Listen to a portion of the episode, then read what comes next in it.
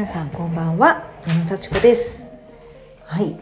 いつもねあのなるべく明るい話題を探して、えー、ボイスを撮ってるんですけども今日はちょっとこの時間 そうですね。11時59分までには必ずボイスメッセージを配信しようと思って今日の振り返りとかね考えたこととか気づいたこととかそういったことを何かしら話をしておりました。今日はですねもう本当に考えがまとまらなくてこの時間になってしまいました。というのもすごく今日私あの、まあ、まあ頑張ったというかすごくこう普段やらないようなことをしたんですね。あの月曜日じゃないですか。月曜日って結構疲れてるんですけどもその日にあえて予定を入れてまあ朝から少し普段やらないようなことをやった。で、えー、帰ってきてレッスンの準備をしてレッスンに行って娘を迎えに行って娘とご飯食べてみたいな。もうねやっぱりこう疲れが溜まっているとろくなことがない。あの普段やらないこととはいえねあのうまくいったんですよ。普通にあの別になんか悪いことがあったとかじゃなくてすごく楽しくねあの過ごすことができてよかったなって思ったんですけどやっぱ疲れるんですよね。はい。よかったなと思いながら疲れてる自分に気づくみたいな。でレッスン行って帰ってきて娘と話をしてまあすごく今日は悪い日じゃなかったんでいい日だったにもかかわらず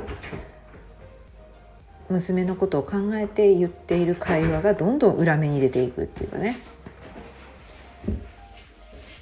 いや本当に言えば言うほどこう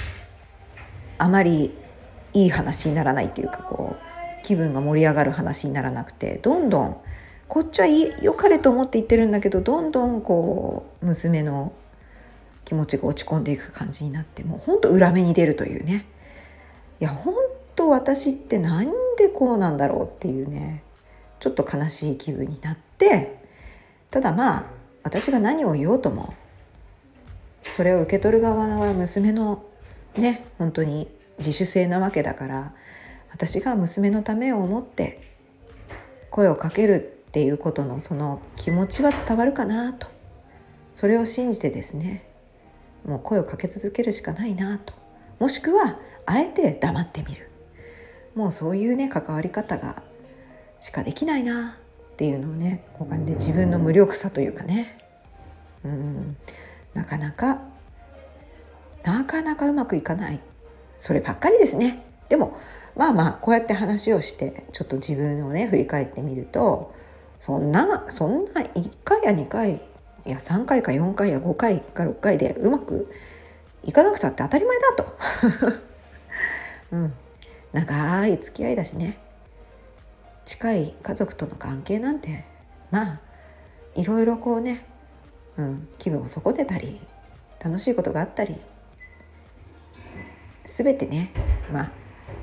そんなことの繰り返しじゃないですか。それでも長く一緒にいてね楽しいよかったねこのうちに生まれてみたいな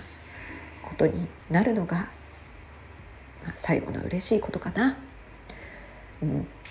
まあ、そんな感じでね今日はあまり話すことがねほんとまとまらなかったんでまあ何でしょうね、うん、やっぱり一つは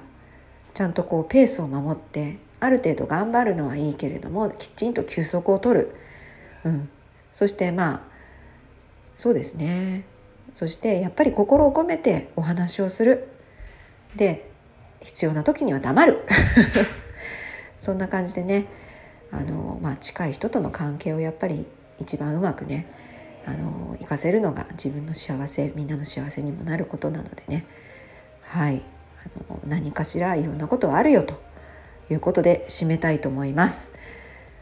短いですけどもね今日はね。聞いてくださってありがとうございました。じゃあまたね